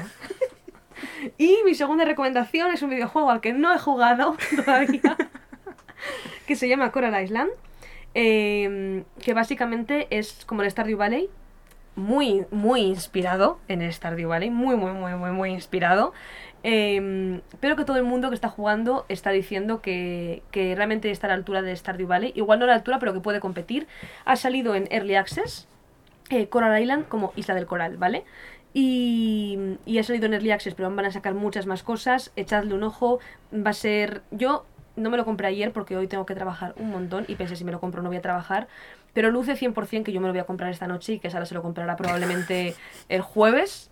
Eh, la semana que viene os lo estaremos recomendando. La verdadera influencer. Sí soy, en verdad. Sí ¿eh? eres. Un poquito. Conmigo, sí. Por lo menos contigo sí. La almohada no, porque sé lo que cuesta, pero Coral Island. sí. Mm. y pues eso, o sea, no os fiéis 100% de mí porque no lo he jugado todavía, pero buscadlo en YouTube porque, bueno, hemos estado viendo un vídeo de la gente con la que te puedes casar. Guapísimes. Es que todo el mundo es guapo. Mm. Todo el mundo. Sí, sí, sí, sí. Todos son sexys. Un rollazo. Sí, Quiero sí. casarme con todos. Sí, sí, sí. Así que esas son dos, mis dos recomendaciones. Las almohadas de seda y... Con de con iones de plata y Coral Island. Muy bien. Eh, ¿Tú qué nos traes, Sara? Tu almohada de seda con iones de plata me ha recordado que Verstappen se ha hecho un casco con oro de 24 quilates. Para el acné también, supongo. Sí, claro. es un problema que le pasa, la Claro. verdad. No habla del tema porque me da palo, pero... No, eh, mi recomendación es The Girls. ¿Tú la has visto? ¿No? Buah, The Girls es una serie tan chula. Es una comedia de Netflix que los protagoni- las protagonistas son eh, unas estudiantes de instituto en Irlanda en los 90, con lo cual está muy de fondo el conflicto con el IRA, el IRA, Ira, eh, que por si no lo sabéis, eh, ¿vas a explicar lo que es el IRA? no, o sea, iba a decir muy problemáticamente que el conflicto con el IRA es relativamente... La vibra es semejante al conflicto español con ETA. En Bueno, y lo es un en grupo parte. terrorista que... eh, Que quiere la independencia y sí. decidía matar gente para lograrla. Sí. Pero eh, Casi digo un besito a la gente. del IRA. la coqueta más problemática. No, no, Well. estoy en contra de- del terrorismo, evidentemente. No nos turbo flipa. Pues esta serie es de las mejores comedias que he visto en mi vida. ¿En serio? Es tan graciosa, o sea, es tan surrealista porque son rollo adolescentes de instituto muy incómodas, tomando decisiones súper estúpidas y todas tienen como planteamientos mazo ridículos. Es muy divertida. Además, la trama comienza con que es un colegio súper religioso. La monja jefa de todo es el mejor personaje que he visto en mi vida, es graciosísima. Y la trama empieza con que se ha mudado con, al pueblo el primo de una de las del grupo que tiene que ir con ellas a clase. ¿Vale? Y es un colegio 100% femenino, pero el primo va con ellas a clase porque el otro colegio que hay es 100% masculino y es británico. Y es pleno momento de conflicto Irlanda-Reino Unido o Irlanda-Inglaterra. Sí. Entonces, si el primo británico fuera un colegio masculino, le metería una paliza. Entonces dicen, es mucho mejor que vayas con las chicas. Y ahí empieza toda la trama. En plan. Y es muy, muy buena. O sea, para mí es una de mis series favoritas. Ha salido la tercera temporada y todavía no la he visto porque la estoy viendo de cero con Carla. Es súper graciosa. Las quiero un montón. Y una de las protas es eh, la. Y voy a hacer un spoiler muy grande. Es una de las actrices de los Bridgerton. ¿Vale? La actriz eh, pelirroja que. Sí, la pelirroja bajita. ¿Se llama Penélope? Penélope. Vale, sí. Pues es Penélope. Penélope Ah. es una de las protagonistas. Por favor, que deje de actuar como si tuviese fuese adolescente, tiene 40 años, es actriz. Pega muchísimo. Basta. Te juro que nadie da menos el cante que ella. ¿En serio? Tiene 100% 15 años. Te juro que para nada da cringe en plan de Zac Efron haciendo de quinceañero. El otro día descubrí que Zac Efron tiene la misma edad que Sebastián Vettel y me está costando muchísimo asimilarlo. ¿Porque te parece mayor quién? Vettel. Ah. Con todo el cariño del mundo a Vettel. Da igual. Muy buena. La recomiendo un montón. Pues eh, cojo tu recomendación porque la veré, porque no la he Súper, visto. súper graciosa. Y ya está. Mira qué rápido cuando no cuento cosas, coches, brum, brum. Ah, una hora y veinte. Solo una hora y... No, tenemos que quitarle tu pausa para ir a cambiarte la camiseta porque te morías. Ah, sí, sí, sí. Porque Bueno, he de decir que el último que subimos, que es el que subimos con Sebas, eh, fue nuestro episodio más largo. sí, sí, lo fue récord, fue más de una hora y media. Eh, estuve en ese episodio de una hora y siempre nos lo pasamos por el forro los cuyons. Ay, qué risa el tuit de... eh, cuando escuchó las de Coquetas y Bravas decir que ya termina el episodio y desbloqueó el móvil y quedan 16 minutos. Sí somos, Sí, sí bueno. somos. Bueno, ¿qué vamos a hacer? Siempre tenéis que esperar a que realmente digamos adiós la última vez. Sí, sí, sí. Sí, sí, sí. Y nada. Ahora pues, ya sí que se acabó. A gozarse el festivo. Vosotros ya os lo habréis gozado. Los que tengáis festivo, Los que tengáis festivo. no el señor, no, bueno, yo no, y el, Claro. y el que limpia la calle tampoco, Autónomo. por lo visto. Bueno, yo voy a currar bastante en cosillas, la verdad. Pues En vaya. las cosillas que no me dan dinero pero me hacen feliz. Pero... Mm, como coquetas y bravas. Como coquetas y bravas, es cierto. es ¿Cuánto estaríais dispuestos a pagar por vernos? Poned un precio. Pregunta casual. ¿Cuánto dinero podríamos ganar? ¿Cuánto dinero estamos perdiendo? ¿Dos euros? ¿Dos euros por qué? ¿Por mensualidad o qué? No, por vernos en directo. Ah, por vernos. No, por mensualidad. En verdad, si todos los oyentes pusieseis Si un, cada un español al pusiera mes, una peseta. Si cada oyente pusiera un euro. al mes, un euro al mes que son cuatro capítulos. Bueno, que os yo sale ten- yo la hora. tendría como mínimo una entrada para ir al circuito de Barcelona. ¿Sabes lo caro que es, tío? Pues no. Lo miré el otro día, las más básicas, rollo, estás en un descampado detrás de la valla viendo de vez en cuando coches, 400 euros. Hostia, Sí, sí. necesitamos más oyentes, ¿eh? Tan- te- tenemos que. Si cada español que pusiera una subir. peseta. Sí, hija, sí, pero nada, no pasa nada. Dicen que es muy aburrido igualmente. Las carreras luce que es más divertido verlas porque si no solamente ves cuando pasan, ¿no? Una vez. Es verdad que yo lloraría a cada coche que pasara pensando, oh Dios mío, es Kevin Magnussen, que me la suda, Kevin Magnussen es de los pilotos que más me la... Sí quiero decir una cosa de Fórmula 1 muy rápida, un gesto muy bonito. Em, en Brasil, que fue la última carrera, aburridísima, un horror de carrera. Lo leí por tu Twitter. Em, claro, Bra- México, perdón, México, México, México. México es la carrera de Checo Pérez, que es mexicano, que Sí. sabes que no me cae bien. no nos gusta. Vale, pues quedaron Verstappen, Hamilton y Checo. ¿Sí?